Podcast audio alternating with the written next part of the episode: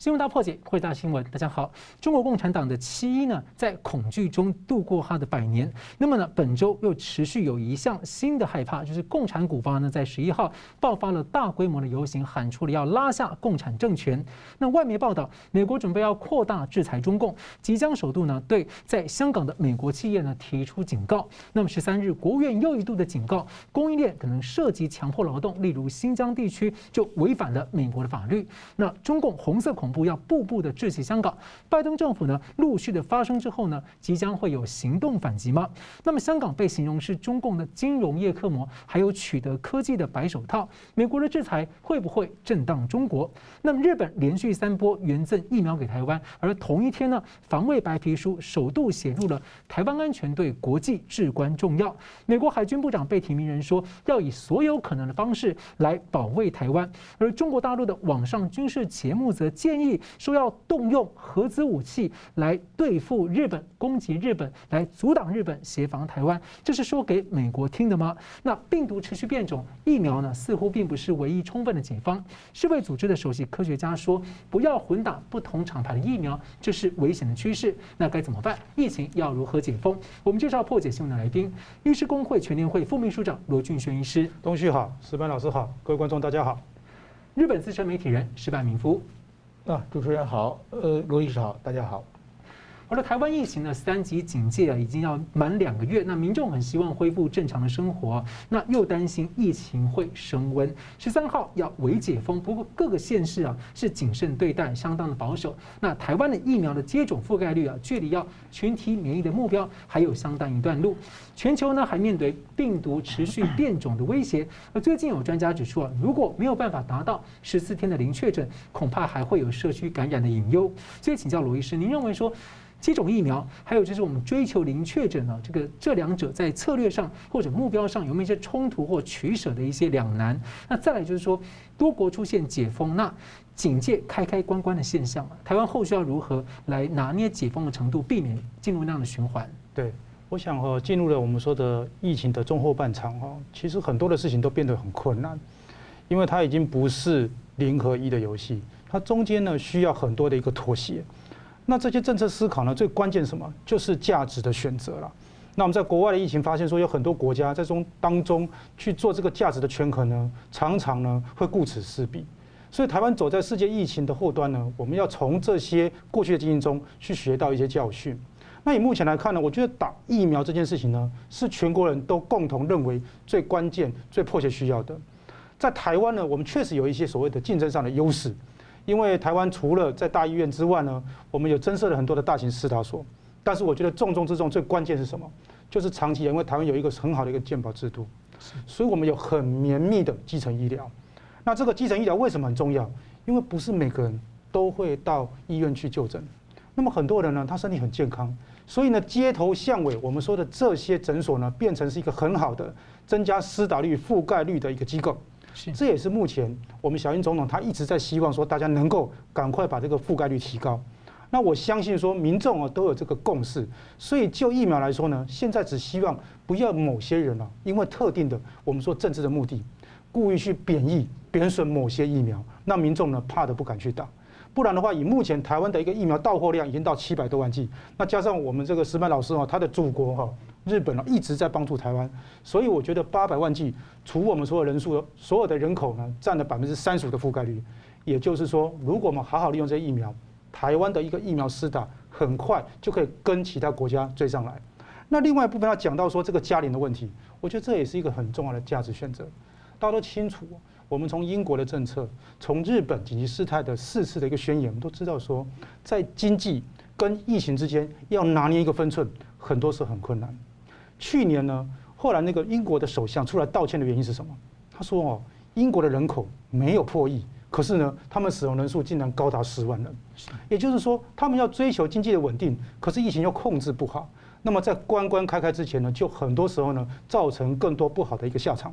那以目前台湾来说的话，虽然我们在最近的一日，全台全部的确诊只有二十八位，可是不要忘记哦，这当中有十七位，他是在社区中持续啪啪走的。”他不是在居家隔离当中被发现确诊，也就是说，这个我们莫名的不知名的这个传播链还是维持在社区里面。那所以呢，中央虽然发布说我们微解封，结果所有县市首长却没有办法做下一个让大家能够进到餐厅入内食用、取用餐物的这个决定。那民众也知道说，现在好像距离完全解封还有那么一段距离。那我举一个比较极端的例子，就是说，去年我们在讲说这个呃封城最严重的，就是中国的武汉。武汉的封城是怎么个封？大家都知道，所有的民主国家都不能够认同这样的做法。它是用城管、公安。武警、人民解放军全部把什么整个城市团团围住，所以呢，很多时候是把人的房子呢用木板把它钉起来，啊，把人绑在这个电线杆上，或者说在晚上的时候，武汉城就呈现一个非常恐慌、害怕、忧郁的一个状况。但是其他国家呢，就用不同的方式去处理封城的事情。那封城两个关键因素，一个是你封城的程度，比如说完全禁绝这个城市跟其他城市的交流，还有一个是手段。那这当中呢，有一个国家其实值得我们去借鉴或思考，就日本。日本是在所有这个封城的一个措施里面呢，是采用最弹性、公民自律的方式。那这样跟日本的一个民族性是有关系的。那我跟大家讲说，这中中间呢，总共有四次的紧急事态宣言。最近一次刚好是在奥运的这个办理期间，一直到八月二十二号。那么前面三次呢，第一次的紧急事态宣言是在去年的四月七号。那么当时用的方式是完全是零法则，也就是什么？告诉民众说，你要自律，为了全民幸福，你就不要随便啪啪走。那么，吁请所有国民配合的这个强烈用语呢，他告诉我们说，KTV、夜店、居酒屋等就要暂时停业，餐饮业呢则缩短夜间营业的一个时间。但是跟大家讲说，第一次的紧急事态宣言呢，几乎是没有什么太大效果。所以在第二次紧急事态宣言的时候呢，就把它放宽了，因为他觉得说你那么严格要求，最后达不到啊。但是他一样是预请，一样没有强制力。可是到第三次的时候呢，改变了，因为日本在今年三月的时候通过了几个法律哈，我想石板老师可能比我更清楚，就是所谓的防疫三法。是。那这个对照台湾，其实在 SARS 期间，我们就有所谓的传染病防治法。那后来呢，我们因的这次疫情呢，又订立了这个紧急纾困条例，跟这个传染病的呃严重肺炎的一个传染病的一个条例。也就是说，我们也有这样的法律，只是我们刚好在日本这种最弹性跟武汉最极端当中，是一种平衡的一个形式。那这种平衡形式跟日本的形式到底有什么差别呢？跟大家报告是说，日本的第三次的紧急事态宣言，因为它有一些法则，那有一些奖励，所以基本上它就造成一个相对的约束效果。可是呢，这样子多次的紧急事态宣言的时候，就会弹性疲乏，所以到最后就会形成所谓的防疫的疲劳。那么换言之，现在第四次很多的日本国民就认为说，哦，好像再这样下去很辛苦，也没有实效，是不是打疫苗比较实际？回过来台湾，现在我们回到一个关键性的问题是说，我们再来的一个所谓的防疫的政策该怎么进行？我觉得呢，第一个，社会要有一个共识，我们其实都期待防疫跟经济能够稳定并行，所以呢，一定要有一个概念是说，当我们这样期待的时候呢，绝对不要在有任何一个城市出现确诊的时候呢，就大加打法。我们就要探究是说，如果这个县市政府已经尽了他的所有能力，而这个病毒确实是不可知的，从社区长出来的，在台湾经过第一次的这种社区攻击之后呢，其他的城市、其他的国家都发生这样状况。我们不要去苛责，不要找一个代罪羔羊，而就事实的本质去论辩说，哎，到底县市政府有没有把防疫工作做好？这样子，我觉得朝野一致，人民都有共同的想法的时候，才能够往下一步去走。那我也跟大家讲说，确实现在的台湾经济是一个重要的问题。这个问题不是只有台湾发生。当初日本它在进行了所谓的三次紧急事态宣言之后，曾经哦他们的一个野村综合研究所，他们曾经说哦，在第一次哦影响的 GDP 呢大概是百分之零点八八，到第二次呢就达到了百分之二十。我要讲的是说，经济的问题会一次一次的累积。好比说一个商店，第一次呢可能摇摇欲坠，第二次呢可能整个就倒了。倒了那整个国家内需经济就断裂了，所以现在台湾要思考的是说，我们已经经历了将近两个月的三级的警戒，那么我们的餐饮业、娱乐业也几乎是封锁的状况，这是关键时刻，我们要得到社会的共识，找出一个平衡点，不要让这些摇摇欲坠的商店真的倒掉，经济还是要把它维持起来。是，好，我们继续关于日本的消息啊。日本外相在十三号呢宣布，第三波援赠台湾百万剂疫苗，累计达到了三百三十七万剂。那么同一天呢，日本防卫省公布了二零二一的防卫白皮书，第一次写入台湾安全的重要性。那这个我们下一节谈。我们先请教石板先生哦，在东京奥运已经快登场，而且日本的疫情坦白说并不轻松，那执政党压力也很大，所以你怎么看日方现在第三波捐赠，还有一个时间点的选择？那第二是说，援赠台湾疫苗有像美国、日本、立陶宛这三个国家，最近一两个月在国际人权跟安全议题都在发生，似乎形成某一种默契，或者有一种这个协调。所以日本的第三波的捐赠是否暗示，或者这个就是一旦万一台湾采购的疫苗后续到货有延迟的状况，美方可能随时也会再加码援助。嗯，呃，怎么说？其实我觉得，我首先我我也觉得很吃惊的，因为我在作为媒体二十多年来多次报道日本的各方面的行政的，从来没见到日见过日本的行政效率会这么快，说要给真的在最最短的时间，所以说很明显日本是用最短的时间、最大的量，它这一直在帮助台湾。甚至说呢，现在的日本因为因为给台湾的很多，所以说呢，致使别的国家已经排着队，又说怎么给台湾，因为台湾的疫情并不严重嘛。是。另外一个，台湾的就是人口也并不多，比如说像越南将近一亿人口，是，也是一百万，台湾也是一百万，这越南就觉得不平衡。对，所以说这，所以说，但是说呢，日本日本的这个防卫呃副官、防卫副大臣就说嘛，他说台湾。不是朋友，是我们的家人，是我们的兄弟，所以所以对台湾不一样。那么日本其实帮助台湾最大的原因呢，还是我觉得也有很多是政治上的判判断啊，就是说日本其实你看这次整个疫情刚刚开始的时候，中国他就希望通过疫情来扩大对台湾的影响力，来达到这个它的统一这个这么一个结果。所以说，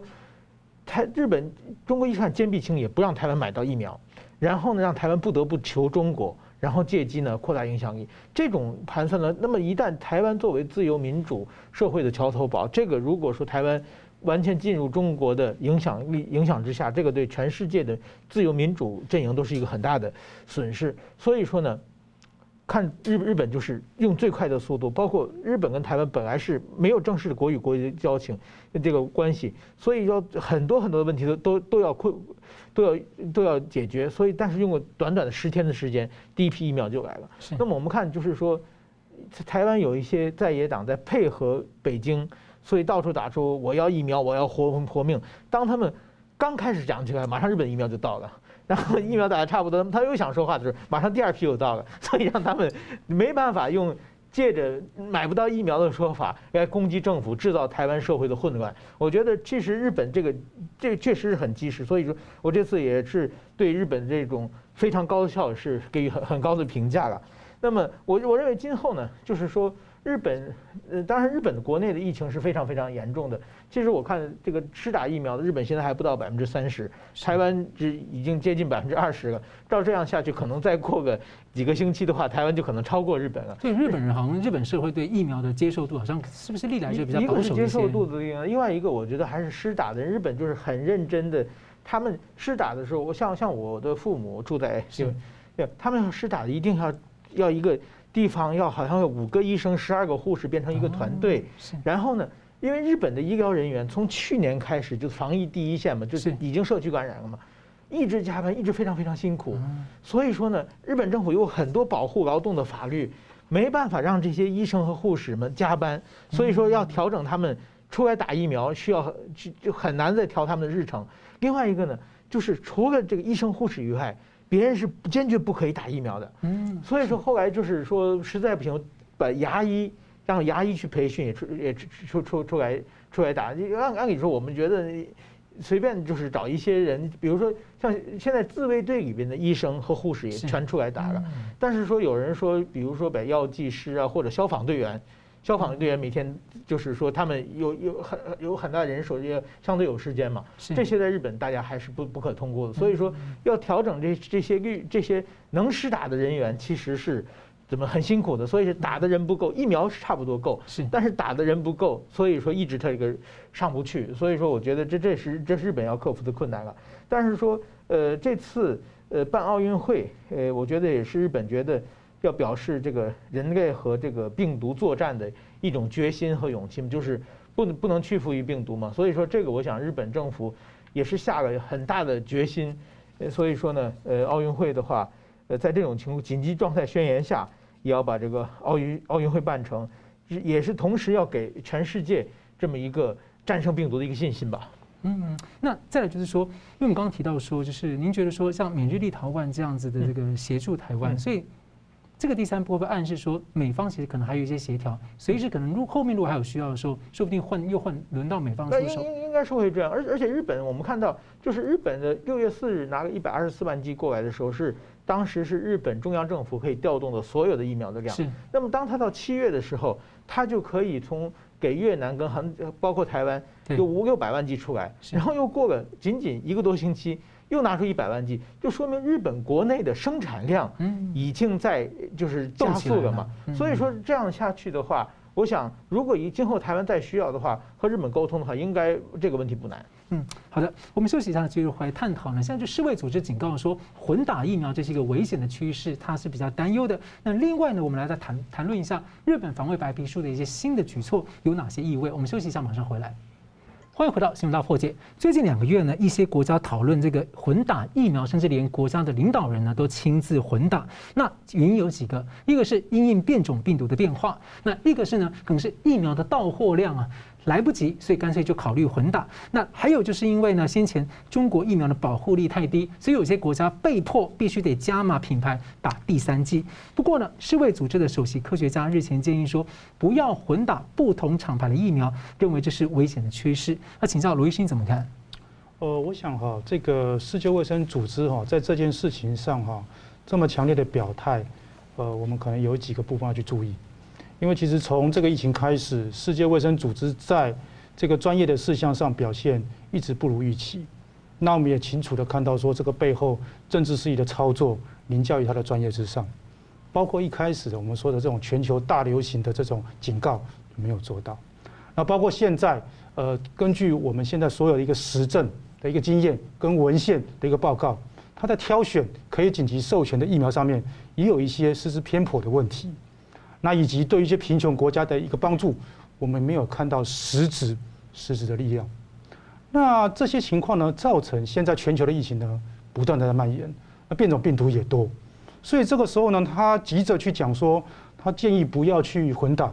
我觉得第一个就动机上，我们必须要保持一个质疑，因为确确实现在国际上有不少的研究都正在进行，也告诉我们说初步的一个结果，觉得。A G 疫苗加上 mRNA，或者是说 mRNA 加上 A G，也都是一个可以思考的方向。那我们来看一下，就是说目前就世卫组织的一个说法里面有几个部分我们要去想的。一个他说，鉴于安全性跟有效性都不确定，所以呢，首席的科学家这个斯瓦米纳坦说，是那就不要混打。可是我们要讲的是说，请问这样的安全性跟有效性是直接在什么样的根据上面？因为我们也发现说，现在他们通过的某些疫苗。其实也有所谓安全性跟有效性的问题，比方说科兴跟国药，比方说如果你对比这个上海疫苗专家陶丽娜跟中国 CDC 主任高福的说法，你就觉得说那不是安全性有效性有很大的问号吗？那另外他还讲说有很多的机构都来询问世卫组织说到底可不可以混打，这个部分呢我们也打好几个问号，因为各位知道，其实现在国际上真的会去问世卫组织意见的人，老实说越来越少，当初去年。英国变种病毒刚刚出发的时候，所有的欧洲国家急着赶快把边境封锁。当时世卫组织也还没有说话，可是那时候国际上就弥漫一个想法是说，如果什么事情都听世卫组织的，那就来不及了。所以这个询问也是个问题。那另外他也提到说，这个呃关于目前的研究，他觉得只是少数的一些研究哦，并不是有很大的一个共识。可是说研究不都是这样吗？一篇研究、两篇研究，一个团队、两个团队。慢慢把实证，慢慢把科学术把它建构起来，所以我觉得应该站在一个比较开放的一个态度。那另外一个部分，他说，如果现在这样开放第二季、第三季混打的话，会造成更加的混乱。我们要问的是说，现在全世界有一点八七亿人染疫，有四百零四万人过世。各位，我们现在每日的确诊有四十一点八万，每日死亡有八千四百六十七人。我要问的是说，还能更混乱吗？所以现在每一个国家依着它国内的一个状况、疫情的状况、研究的结果去做适当的一个政策调整，包括疫苗的施打能否混打，我都觉得回到一个科学，回到一个实证，应该让各个国家积极去研究，这个时候不需要发表太多强烈性的一些言论，好，或是一些指责。那另外一部分是说，呃，我们要一个质问是说，这个世界卫生组织在这件事情上有没有在帮某些疫苗护航？因为我们知道每一个疫苗它施打在不同的国家，有几支疫苗我们刚刚讲到实证上有问题的，像国药跟科兴，分别在三十五个国家跟二十三个国家普遍施打。那如果是这样的话，施打这些疫苗的就不能去打其他国家的疫苗，不就是跟现在很多国家政策是相悖的吗？我们知道，包括说我们看到这个巴林，我们看到这个智利，我们看到巴西，他们其实有在思考啊，包括泰国，打完科兴、打完国药之后，现在能不能？其实不是补打了，是能不能重打其他疫苗？就等于重打，因为它保护太低了。对，但是在这样言论之下，不就是跟他说的不能混打，会相汉格吗？所以如果说其实世卫组织如果专家要讲这样的话，他也许可以说针对一些主流的研究，比如说 mRNA 跟 AZ，他觉得有没有意见？那如果是对科兴，他可以讲具体一点嘛？对，所以我要讲就是说，如果具体的看，现在我们之前说，在今年的二月，呃，其实英国就做了一个研究。那现在呢？它在 Lancet 它的预印版已经出来了。那发表出来结果告诉我们说，如果把 A G 疫苗跟我们说的 mRNA 疫苗合作一起混打的话，会产生什么效果？各位我们知道说，A G 疫苗它本身它的作用主要是在 T cell 的一个免疫，也就是说，借由 T cell 的一个记忆，让我们的一个免疫功能加强。那么 mRNA 着重在什么？抗体的免疫啊。所以，如果说现在的一个初步的研究发现说，如果你把 A G 跟我们说的这个辉瑞，哦，mRNA 里面的辉瑞合并在一起的话，他发现它产生第一个身体里面的一个抗体增加的数量会比单纯两剂 A G 来得高，也会比辉瑞再加 A G 好混打的效果来得高。意思就是说，它 favor A G 之后加上我们说的辉瑞。那至于说德国最近他打的是 A G 加上莫德纳，其实是相关相同的一个道理。那另外，他也发现说，就体外的中和抗体效价的一个研究，他发现说，如果你把 A G 跟辉瑞一起打的话，它会比两剂的 A G 来得高，也会比辉瑞加 A G 来得多。好，这是第二个研究。第三个，他发现说，对于 T 细胞的一个活性的一个激发，他认为说 A G 加辉瑞比其他组合来得高。换言之，就 T cell 的一个功能来看的话，A G 加辉瑞是最好的组合。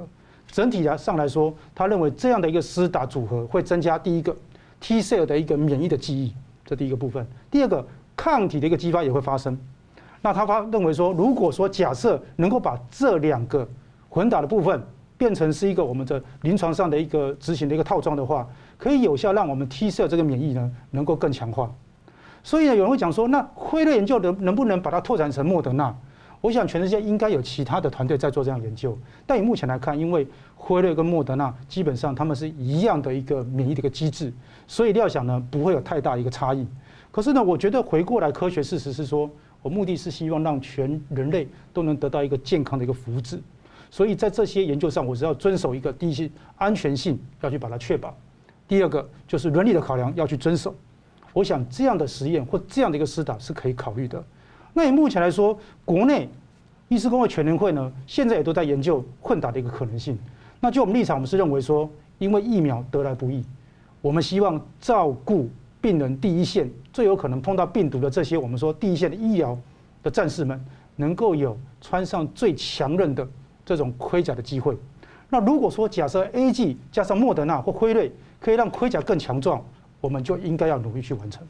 是，好，我们继续探讨这个另外一个问题，就是日本防卫大臣岸信夫啊，在十三日呢发布了二零二一的防卫白皮书。那关于台湾有两点呢引起关注，第一个是内容首度的写入台湾情势的稳定对日本安全保障，还有国际社会稳定是至关重要，就呼应之前的一连串的峰会的一个声明。第二呢是第一次把台湾呢从中国的章节抽离开，改放入新增加的章节美中关系等。而且呢，叙述角度是以台湾为主体，好像更加的呼应美国跟这个周边国家呢，把台湾放在这个印太战略的框架下这样的一个脉络。所以请教石板先生，从这样一系列的脉络来观察，您怎么看日本政府对台海的战略的一个走向？另外就是说，有大陆的网上频道，这个叫六军韬略，竟然提出要以核武打击，哎，他不是防守，是主动以核武打击来阻止日本协防台湾。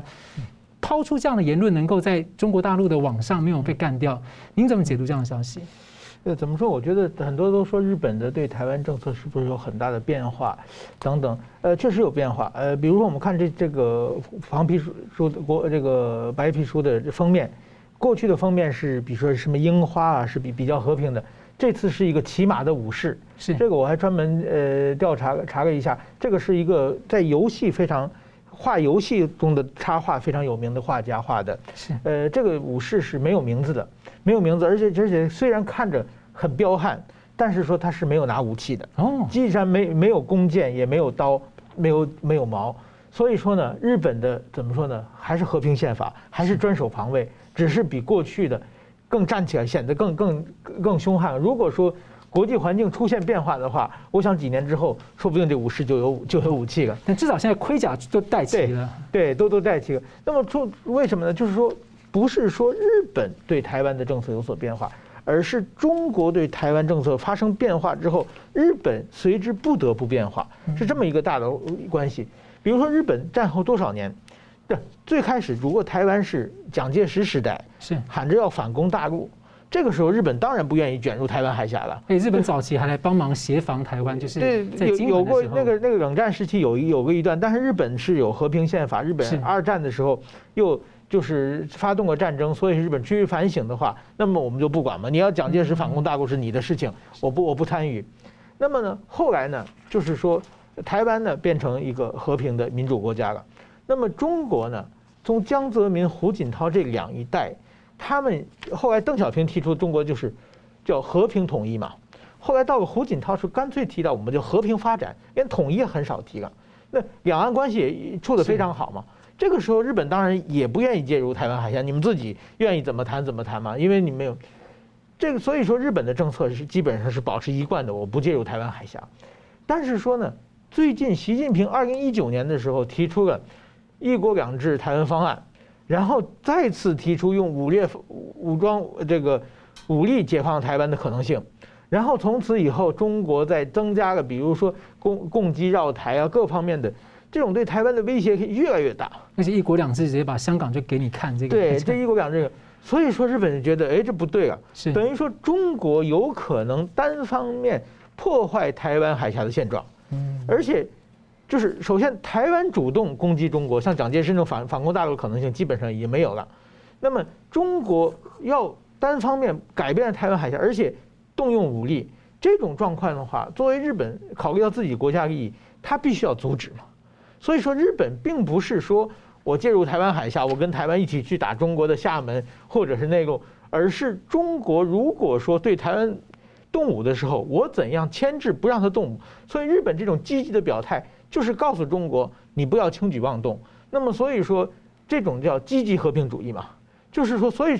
我很吃惊的话，日本最近包括就是防卫大臣，包括这个首相。呃呃，很多人都提出防卫台湾的问题。这个安这个麻生副首相前几天也有提出动用这个日美安保，他这个说法在日本的舆论竟然没有强烈的反对。这个某种意义上，如果仔细解读的话，很有可能涉嫌到违反日本的和平宪法。这个如果是十年前，那个我估计麻生可能一个星期要被被辞职下台了。但是因为所有日本人都知道。日本这些发言，这种绝不是想挑起事端，是而是防不让中国做防卫的决心，而是防卫的决心还属严重。所以说，我觉得这个是一个非常重要的。那么我们看到最近蛮有意思，就是先是由日本一些政治人物，他们通过口头上说出一些政策，对。第二步，白纸黑字写在防卫白书上、白皮书上啊。那么很可能下一步的话，就具体上和台湾的。一些军事方面的交流，比如说共同训练啊，比如说一些安保对话呀，这些都可能启动。也就是从一些语言到一些政策，最后变成一些具体的行动。我估计这一一串的话，台湾和日本的关系正在发生改变。而且很有意思的是，像美国以前这个经常在周边演习，台湾虽然没有参加，对，但是台湾刚好我们的特遣队刚好都会在我们附近的海域，好像跟他们暗暗的呼应哦。对，那我再追问一个，就是大陆最近有这个网络的媒体说，对。扬言要以核武打击来阻止日本，你怎么看这样的一个说法？不，这种话的话，我觉得就是说，越你你当越没有自信的时候，越容易说大话嘛。你现在看北韩，天天说要把这个首尔 变成火焰的海洋，天天要炸平东京，但当你不做不到的时候，你就会意淫说出很多很多的这种非常强硬的语言。但是如果说你真正的在武力上你有实力的话，其实很少说这些话的。所以说，比如说中国的历史上天天经常骂美国、骂日本，但是说中国很少骂越南，为什么呢？他直接可以打过去啊，所以他打得过他，他就不骂人了。所以是这些话，我觉得根本没没必要在乎这种。但是这种话，在中国的网上，你想他们是一个网军非常网警非常厉害的地方，一稍微有一点出格的语言都会被删掉。这个留下来某种意思，也是中国政府有意的让民间把这种民间的仇仇视日本的情绪。发泄出来的一种表示。嗯，好，感谢我们休息一下，你要继续回来探讨，就是如果我们当我们的这个疫苗接种率达到六成的时候，还有哪些防疫要继续做？另外呢，传出美国政府呢即将要扩大对中国的制裁，而且呢可能会在香港出手。我们休息一下，马上回来。欢迎回到新闻大破解。我们接着看到全球的疫情趋势，像这个中共病毒这个 Delta 变种呢，现在蔓延了全球大约百国，那形成了很大的压力。那先前几个比较走向缓和的国家也出现了这个升往上的这个飙升啊，像是近几周本来要解封的英国，疫情飙升是冬天结束后最严重。还有亚洲的印尼啊、韩国啊、越南，本来表现还可以的也都飙升。不过呢，英国首相强生仍然是宣布七月十九号。本周五起呢，要取消几乎全部的限制措施。他认为呢，呼吁民众要自己来判断防疫，因为需要学习和病毒共存。其实这个解封的决定已经延后了一个月。因为请教罗医师说，如果台湾的疫苗接种，本来大家觉得说啊，达到六成我们就 OK 了，但是现在连这个呃，就是防疫的。接种的模范生就是以色列，他的 BNT 打了那么多，但是 Delta 病毒还有可能后续的变种，也让他们承受到压力，所以他们连现在室内都要戴口罩。所以你认为说，即便我们达到六成之后，我们还可以像能够能否仿效英国这样的做法？那施打疫苗跟防疫措施之间还有什么样的关联？我们要注意。是，我想哦，有几个数据我们可以先去了解。然后第一个就是说，英国的总共人口是五千一百万。如果他打了百分之六十八的人口，所以还有三成的人是一剂都没有打，你把它乘下去一看，哇，一千多万人。这也就是说，即便你把你的施打率提高，但是还是有很多人在社区是没有施打的。那只要这个病毒它的穿透力够强，传染力够强，比如说德尔塔，它一进到英国之后呢，就会把本来已经宁静的社区呢，又造成新的疫情。那以目前来看呢，我们这个图让大家看说，现在英国的状况。各位，这是现在英国的疫情哈。上面我们呈现的第一个就是说，现在每日的一个新增病例，你没有看错，现在每天的新增病例是三万三千九百九十八，又到了好几万的状况。那每一天的住院呢是两千三百三十六，但是呢，比较让大家惊艳的是说，各位看第二排，每日的死亡人数，各位看这边有写出来，六位，你就知道说为什么现在英国人。他们会那么有自信说，他们还是想要解封，因为如果你把这个六人跟整个国家经济的影响、生活幸福度来比较，你就会觉得这样的事情就必须要去尝试。如果不解封，生活就继续困顿。那大家再看一下他们的一个疫苗施打，现在目前是百分之六十八点八一剂的施打。那回过来看，英国在这过程中做了哪些的努力？各位不要忘记哦，现在宣布这件事情的是新任的卫生大臣，所以前面的一任已经换下来了。是，各位知道，在民主国家里面，一定是很多政策饱受抨击嘛。刚刚说的，整个英国总共有十万人过世，就是相当大的一个政治压力。那么换了新任部长呢，新的新气象，他当然有一些新的一些建树、新的想法。那么他现在跟民众说哈，虽然我们现在在英格兰呢，有很多的一个学生的学习啊受到影响，各位有九千名学童在家检测结果是阳性的。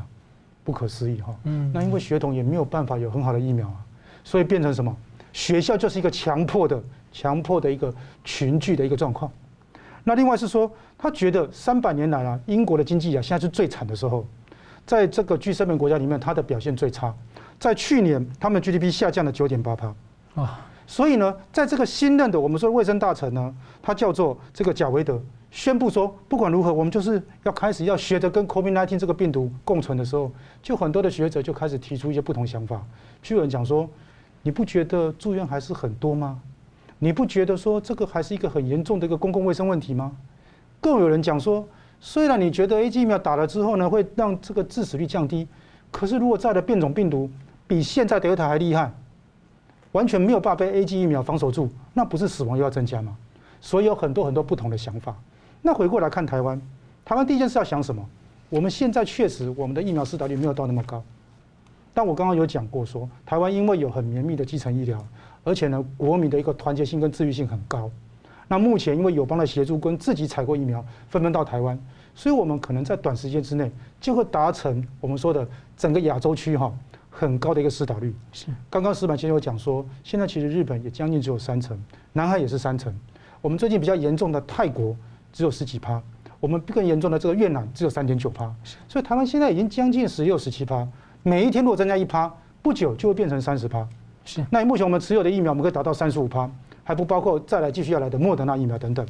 所以，我们变成提前去思考说，第一个是，如果真的我们打到像英国那么多的疫苗，就可以把口罩拿掉，完全不管我们说的这种社交群聚问题吗？以色列今天告诉我们，他们口罩拿下来，现在又带回去了，代表什么？即便你的国民七成都打了疫苗，还是有三成的人啊。各位想想看，三成在台湾是什么意思？就是还有六百万人没有打疫苗，这些就是风险，这些就是可能潜在的传播链。换言之，现在一个概念是说。如果你的疫苗打得多，相对的，你这些 NPI 非药物性的，我们说的非药物性的这些公卫处置，你就可以什么稍微放宽一点，但是不是完全不遵守。换言之呢，我们跟人之间呢还是要保持距离。可是呢，入餐厅之内去吃饭就变得是可行的事情。我们到了公众之后可以开会，但是太大型的会议场所，人跟人不能保持距离，那就要小心。口罩还是要戴，但是就不是一出门马上就要戴。可能是到了人群聚的地方才要戴，也就是说，疫苗的施打可以让我们的生活更贴近正常的状况。但是有另外一部分是说，英国这样的政策呢，其他国家并不欢迎。现在英国说，诶，我们现在就可以哦，把我们的这个口罩拿下来，恢复正常生活啊。周边的国家，葡萄牙、西班牙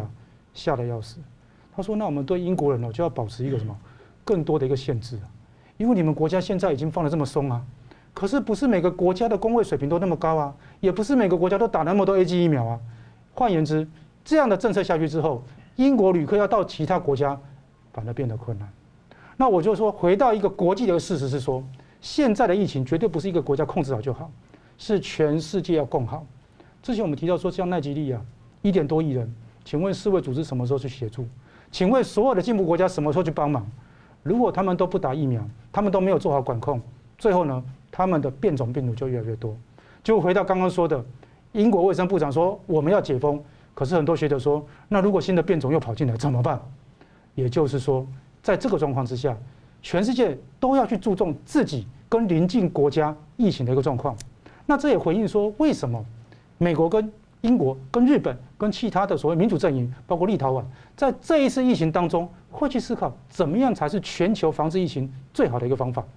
那最近呢，台湾刚刚把我们说的这个 BNT 的疫苗买到手。其实我们更期待是说，这样的合约是真的能够让 BNT 早一点来。如果只是签合约没有到手，那就跟最近这个南韩总统文在寅一样，他说他买了很多疫苗，结果只送了百分之一点七趴，很多人就什么叫他要下台。那我就想说，在这个疫情的一个关卡之下，其实国家都希望国民能够健康无虞，都希望帮忙。可是呢，国际上就是会有一些我们说的这种阻力。他利用疫苗呢做很多的政治操控，这个让很多的国家呢就很难以招架。如果是经济能力好的、国际关系好的，也许可以借由友邦的一些驰援。可是刚刚说的一些落后国家，没有人去帮他，他该何去何从？现在产量又跟不上。是，所以呢，我认为最关键是说，国内也要一个共识，就是我们现在追求的不是只是单纯的家里。现在我们必须要家里，那是一种期待，这种期待是我们说的情感上的期待。理智上我们知道。因为病毒已经进到台湾社会，放诸四海皆准的国际，没有一个国家在病毒攻到社区之后还能够维持家里的。不管你用什么样的手段，就是不可能。即便你用最高压的武汉手段，也一样会有新的病毒产生。所以，我们现在追求是一个社会共识，大家必须要足够的一个勇气，承担的勇气。我们在疫苗打得越来越多的状况之下，要开始把一些我们的一个工位手段放宽。这过程中呢，不需要指责。也不需要呢去从中挑拨，大家一起追求一个对大家最幸福的一个安排。我想那是我们必要努力的一个方向。而上个星期呢，拜登政府延续了川普制裁香港官员的紧急状态呢措施一年。那么外媒呢是最近有预告，美国将会警告在香港的美国企业所面临的一些来自中共的一些风险，而美国正准备要扩大制裁中共，以回应中共在香港和新疆先前的行动。那美国政府呢，先更新了在十三号更新了川普政府所发布的企业咨询，警告美国企业的供应链呢，如果涉及像新疆啊强迫劳动议题的话，是违反了美国的法律。那其实呢，这也影响了一些像台商或者一些相关的一些供应链的厂商。就请教石板先生，你怎么看拜登政府啊最近其实对香港的一些举措，例包括说连结二十一个国家来发表声明。关切香港的新闻自由，那但是呢，这样很多的声音被外界质疑说，他声音声音很大，但是一直没看到动作。那如果拜登真的想要扩大制裁的话，美国是不是可能会打算切断中共在香港的经脉？那会不会进而影响这个中国内部的一些震荡？呃，首先我们说结论的话，就是说拜登政权上台了这个将近半年。呃，他的对中国政策或者对香港政策，基本上可以说是没有什么成绩，也可以说是失败的，因为我们看到香港这半年以来，香港的这个人权状况、言论自由状况是急剧下降，呃，包括最近呢，就是两年前的区议会议员那次大胜的那区议会议员上，现在有。将近两百人提出辞职，辞职。那么，香港代表香港民意的声音将从不仅从仅仅从立法会，从区议会也将消失。在这种情况之下呢，基本上美国，当然说是以美国为首的国际社会都没有做出什么一一种强有力的反击。呃，让中国还在肆无忌惮地在破坏香港的人权、言论自由。那么现在呢，拜登呢再提出这些呃语言，当然说你说有用没用，一定是有用的，比不提不提要好。但是说呢，到底有多大用的话呢？很显然，他已经非不足以对中国的行为有任何的威慑作用。所以中国还会肆无忌惮的走下去。那关键的一些前面的一些基础，他都做完了，等于是，嗯，对，民主派都被迫离开这个位置上。所以到现在在讲这个言论自由，好像是有一点香港现在香港已经不是言论自由的问题了，而是这更深刻的对人权的迫害的问题了。就是说，呃，现在提出这个好像有一点不疼不痒的事情啊。但是说呢，我们同时呢，我们要注意一点，就是说，呃，最近这一段时间呢，除了美国之外呢。比如说欧洲，比如日本、澳大利亚等很多国家开始对中国的这个新疆问题、香港问题表示个更大的关心。那么全世界这种慢性的呃围堵中国、谴责中国的这么一种暗潮潮流已经形成了。那么拜登政权趋于这方面的压力之下呢，他又做很多很多的事事情，也不得不做。那么我觉得拜登政权呢，就是说有一点像呢，我常形容就是叫虚晃一枪。好像这古代的时候，这个武士武将对打的时候，上来以后好像要打，然后虚晃一枪把对方眼花一下，然后扭头就跑。然后呢，但是说他好像跑了吧，待会儿他又转回来，然后再虚晃一枪，再跑掉，又想又想要打又不打，说但是你不打是逃跑是跑掉了吧？也不是，待一会儿又回来。这就是我觉得拜登政权的对香港政策。那么也就是说呢，其实。是怎么说呢？和川普不像川普政权那么简单明快嘛，我就是一口下去。但是说拜登政权呢，呃，上台之后呢，我觉得整体上对中国来说，确实是呃对中国比和川普政权是比较缓和的。但是说呢，呃，怎么说呢？对中国来说，和美国对立这个大的构造构造性的对立还没有改变。而且呢，美国的站在和中国对立的阵营的世界主要国家越来越多，比如说。七国七个国首脑会谈也提出这个对中国的一些谴责，也就是说呢，对中国来说呢，和解决这和这个以美国为首的西西方国家国际社会的矛盾的问题的紧急性是降低了，不是不像川普时候必须要赶紧解决，但是说呢，压力其实还没有改变。嗯，那么呃，在这种情况之下呢，我们关心的就是说。还是就是说这些问题存在，而且美国也认识到了，也想解决，只是到现在为止没有拿出一个具体的解决的方案。那么所以说，我认我希望呢，就是说在今后具体上呢，能够就是说一点点的，或者说步步为营吧，在一种这种围堵的情况之下呢，一点一点的提出一些。更加强有力的政策，让中国呢感受到压力越来越大。这一点呢，就是长期来说呢，也并不是因为国际社社会怎么对付香港，而是习近平政权他在香港政策，首先他就是一个自掘坟墓的政策嘛。他的香港政策这样把香整个香港的民意完全排到了呃这个敌对方，然后他虽然用这个强权，表面上好像控制了，但是说人心已经很明显的离开了嘛。那么就是说，呃，中国古代就是水能载舟，亦能覆舟嘛。那么现在这。香港的人真正的向着支持中共共产党政权的人，已经和大家表面上虽然不得不表态，但实际上是越来越少的，已经离心离德了。所以这种情况之下呢，我觉得短期来说，香港还会经过一个非常漫长的冬天啊。但是说长期的来说的话，香港这种只要大家这个继续努力，国际社会对中国。继续保持关心香港问题，而且呢，一步一步步为营的来向中国施加压力的话，长期来说呢，香港我们还是能够看到希望的。那从另外一个角度来说，因为其实香港本身是一个国际金融之都嘛，那有牵涉这么多国家的跟企业的利益。对。那当中共它的控制越来越深的时候，事实上也威胁到大家外的利益跟国际运作。所以，如果美国第一个，它呃。就制裁当然是一个，就是政这吓阻中共。但是当中共已经走到这一步的时候，它其实某种上，他当他的制裁本身也带有自我的防卫效果。对，不然的话，后续的话，中共再利用香港原来的势力，然后去扩散，用这些网网络去扩散开来的话，反而会影响到国际金融的一些安定跟稳定。所以您怎么看说，美国他现在传出要对中共，呃，对对不起，对中共在特别在香有可能在香港出手跟回应这个部分，您怎么看？因为大家。因为之前这个川普跟川普时期的这个美中之间的这个对抗，在金融上面，大家一直在看会不会出手，但是好像还没有直接出手。对，所所以说，我觉得就是川普这个拜登政权经常是虚晃一枪嘛，好像过来打一会儿又跑掉了。但是说在香港问题长期来说，香港是作为金融中心，它的在金融。在对国际经济的影响也是非常非常巨大的。那么，中国当把香港完全控制住之后，虽然香港会出现呃外国企业的外逃啊和一些人才的流失啊，但是中国把这个金融中心控制之后，那么中国的下一步呢，就是它要推动的一个人民币的国际化，另外一个比如它的货数字数据货币，这些事情通过香港，如果向全世界呃这种普及的话。速度要比从北京、上海要快得多得多，所以这一点呢，当它的数据人民币、它的国人民币国际化这些东西